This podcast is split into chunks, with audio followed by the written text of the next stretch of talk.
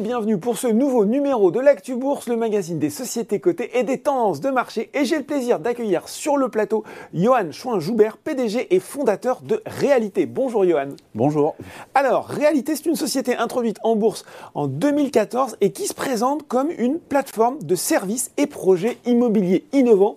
Euh, l'actualité, ce sont bien sûr les euh, très bons résultats 2021 du groupe. Mais avant ça, moi j'aurais envie que vous m'expliquiez en détail justement le positionnement et le métier de réalité alors, on dit que Réalité est une plateforme de, services et de projets immobiliers innovants mm. parce que même si le cœur de métier, ça reste la maîtrise d'ouvrage, donc la promotion immobilière, pour parler de le langage plus, euh, plus classique et mm. plus commun sur nos métiers, on y a associé un certain nombre de services qu'on a, qu'on a greffés autour de, autour de notre colonne vertébrale qui est la promotion immobilière. Et, euh, et d'un côté, on a Réalité Buildtech avec beaucoup d'ingénierie, parce qu'une des spécificités du groupe, c'est d'avoir beaucoup d'ingénierie embarquée, y mm. compris un pôle industriel. Et de l'autre côté, on a une palette, un catalogue de solutions d'exploitation, puisqu'on veut aussi être exploitant d'une partie des bâtiments qu'on construit. Parce que l'idée, c'est euh, d'avoir une offre de valeur complète sur les territoires. Voilà. Créer de la valeur sur les territoires, être en avance de phase, co-construire avec les élus, les services et les parties prenantes des projets qui ont du sens pour créer de la valeur sur nos territoires. C'est ce qu'on appelle le développement territorial et qu'on retrouve et qu'on, enfin, le développement territorial, on le revendique justement parce qu'on a au cœur la maîtrise d'ouvrage, mais on a cette plateforme de services autour de la maîtrise d'ouvrage. Un promoteur immobilier intégré plus, plus, plus, on pourrait dire, en quelque sorte. Oui, un promoteur immobilier, mais euh, la promotion immobilière en elle-même ne sert à rien. Vous voyez, on n'est pas au service de nous-mêmes. Toute la façon dont vous la valorisez autour. Euh, c'est un métier de service, euh, puisqu'on est au service de trois clients. Mm. On a un usager, on a un investisseur dans les murs et on a le territoire sur lequel on travaille. Et ça, c'est vraiment une prise de conscience qui va entraîner toute une modernisation de la manière de voir notre métier, du sens euh, qu'on met dans ce qu'on fait aussi. Euh, si la maîtrise d'ouvrage est en décroissance en France depuis 4 ou 5 ans, c'est parce qu'elle a perdu le sens de son métier et qu'elle s'est un peu caricaturée. Euh, on était un peu archaïque, on a d'abord saisi ce problème à bras-le-corps pour transformer l'entreprise, avoir une, une dimension corporate très forte aussi et mettre beaucoup de sens et se re-questionner sur la chaîne de valeur. Et quand on comprend qu'on ne sert à rien tout seul, mm. déjà ça, ça, donne beaucoup d'humilité dans le travail et on comprend qu'on est au service des autres. Voilà. Et le métier d'être promoteur immobilier qui fait 95% du chiffre d'affaires du groupe, donc euh, c'est quand même le, cœur de notre métier. En fait, c'est un métier de polyglotte. Euh, je dois parler la langue du média, je dois parler la langue de l'ouvrier, la langue de l'architecte, la langue du financier, du banquier, du client, de l'usager, une langue médico-sociale, la langue de l'architecte. Et, ensuite, à partir de, tous ces enjeux, fabriquer un compromis qui permet au projet de se faire. Mmh. Voilà. Et, c'est ça la mutation. Euh, c'est vraiment un changement de posture, un changement dans le sens de ce qu'on fait, puis c'est d'accepter, euh, d'accepter d'internaliser aussi. Mmh. La culture traditionnelle qui est héritée du XXe siècle, c'est une culture très opportuniste dans la maîtrise d'ouvrage. Il faut le rester parce qu'on capte des opportunités. Mais opportuniste dans le sens où euh, c'est une activité qui a eu tendance à, y compris, se déresponsabiliser. C'est-à-dire, je ne veux pas de collaborateurs, mmh. je fais un maximum de sous-traitance. Pourquoi? Parce que comme ça, je retomberai toujours sur mes pattes. Euh, mais à force de se déresponsabiliser, on est devenu euh, invisible quasiment en fait dans la chaîne de valeur. Et euh, nous, on a l'approche euh, complètement opposée, c'est-à-dire qu'on assume et on a plutôt tendance à internaliser ce qu'on retrouve fréquemment dans notre chaîne de production. Du coup, euh, je, trouve que l'entreprise a plus de sens, l'entreprise est plus résiliente, a des, a des équipes qui sont extrêmement mobilisées. La marque employeur est très forte. Hein. on est sur des emplois à tension permanente. Le recrutement, on a 60 postes ouverts en ce moment. le recrutement est un facteur clé de succès. Et aujourd'hui, Réalité est une marque qui est attractive. Pourquoi? Parce qu'elle a du sens. Alors, une marque attractive qui a du sens, et puis vous parliez de, décroissance dans certains métiers, c'est pas votre cas, hein, parce que je l'avais dit en guise de teasing, très bon chiffre, 2021, euh, marqué notamment par une croissance de 40% du chiffre d'affaires, excusez du peu, à près de 286 millions d'euros, au-dessus d'ailleurs de l'objectif de 280 millions que vous aviez déjà relevé en septembre dernier. On a l'impression, euh, Johan, que euh, le groupe rentre dans une phase d'accélération de sa croissance euh, Vu de l'extérieur, on peut avoir cette impression qu'il y a une forme d'accélération, mais la réalité, c'est qu'on est, euh, dans des métiers où les processus comptables avec euh, l'IFRS particulièrement, on est en comptabilisation à l'avancement, créer des à-coups en fait mm. dans la matérialisation comptable de notre croissance. Mais depuis 2018, on développe, c'est-à-dire très en amont, on développe de la matière première pour euh, quasiment 6 euh, à 700 millions d'euros hors taxes, et, ce de manière constante depuis 2018. Donc à un moment ou à un autre, les indicateurs les plus avancés de notre activité doivent forcément se matérialiser, vous voyez, dans notre, dans notre euh, compte de résultats. Donc je dirais qu'on est plutôt dans la continuité. le, taux de croissance, croissance, pardon, le taux de croissance moyen annuel de l'entreprise depuis 2008 est de 27 ou 28% Donc ça veut dire que l'ADN de cette boîte, c'est une boîte de projets. C'est notre métier, hein, mm. faire des projets qui ont du sens. Euh, et d'ailleurs, c'est pour ça qu'ils se réalisent. Euh, dans l'ADN de l'entreprise, il y a toujours, il y a, l'entreprise justement, il y a mm. l'entrepreneuriat et il y a l'envie toujours de faire le pas de plus et de créer une croissance. Voilà, du sens, de la croissance. Euh, le sens nourrit la croissance et la croissance nourrit le sens en quelque sorte. Et on est, on est rentré dans une, dans une démarche aujourd'hui beaucoup plus mature, je, dirais. Renforcement de la gouvernance, renforcement des capitaux propres, une entreprise qui a un bilan qui est solide. Euh, parce que moi j'avais quand même cette, question, parce que souvent l'actionnaire se dit Ah oui, mais, ou l'investisseur, est-ce que la croissance ne se fait pas au détriment de la rentabilité? Euh, Et je crois que dans votre cas, que ce soit en termes d'excédent brut d'exploitation, de résultats opérationnels, il n'y a pas trop de soucis non plus de ce côté. C'est toute la difficulté. Encore une fois, je reviens sur euh, nos méthodes comptables. C'est qu'on investit dans des hommes et des moyens aujourd'hui pour faire du chiffre d'affaires comptable demain. Hein. donc euh, cet exercice d'être dans le profit et dans la croissance, je pense qu'on a toujours réussi. Euh, on l'a toujours réussi, plus ou moins bien. Évidemment, il y a eu des années un peu moins réussies que d'autres, mais cette année, on a, je regarde ma note, on a quand même un résultat opérationnel qui est en hausse de 50% voilà, un héros en hausse de 50% avec un chiffre qui est lui-même en hausse de 40%, ben on voit qu'on a fait ce qu'il fallait et qu'on est dans l'équilibre entre le moyen terme, le court terme, le moyen terme et le long terme. Donc euh, euh, c'est extrêmement satisfaisant cette année 2021 dans un contexte difficile que tout le monde a traversé, mais je dirais encore plus, encore plus satisfaisant dans notre univers industriel. Voilà, on n'est pas porté par la marée. Et d'ailleurs, dans notre histoire, réalité a toujours gagné plus de parts de marché quand c'était difficile. Euh, parce que euh, on, a une, on a une.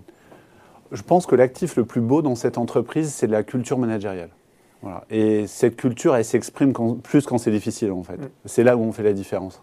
Si on reste sur les chiffres, quand même, Johan, euh, donc on l'a vu, croissance, rentabilité, il y a quand même un paramètre toujours important à surveiller quand on est promoteur, c'est l'endettement, surtout qu'on se trouve dans une période où les taux sont en train de remonter. Est-ce que vous êtes serein sur ce contexte actuel? Alors, euh, euh, j'aime pas le contexte actuel. Hein. Je, voilà, en tant que citoyen français, j'aime pas ce contexte-là. Euh, en tant que chef d'entreprise, réalité, dont le cœur de métier, c'est la, la maîtrise d'ouvrage. On a un contexte qui est objectivement plutôt favorable en fait pour nous, parce que l'immobilier est une valeur refuge. Parce qu'on était en sous-production d'immobilier depuis des années, on a accumulé un retard de développement dans notre pays malheureusement depuis des années, donc on n'est pas prêt de se trouver dans une situation de suroffre. Euh, que la guerre en Ukraine a plutôt tendance à, évacuer le spectre euh, d'une remontée rapide des taux. Mmh. Donc euh, mmh. je pense qu'au contraire, on est dans un momentum qui est excellent et, à, nous de le saisir aussi, quoi, ce momentum-là, continuer d'aller de l'avant. Et, je vous avoue que je ne peux pas me défaire d'un optimisme en fait, parce que euh, je, crois que les conditions sont réunies. On va vers le plein emploi aussi au niveau national. On le sent. Donc, euh, il y a cette énergie euh, qui est prête à se libérer juste après deux ans de Covid. Donc, moi, je, sens les choses de manière plutôt très positive, au-delà au du caractère dramatique de la conjoncture géopolitique en fait actuelle.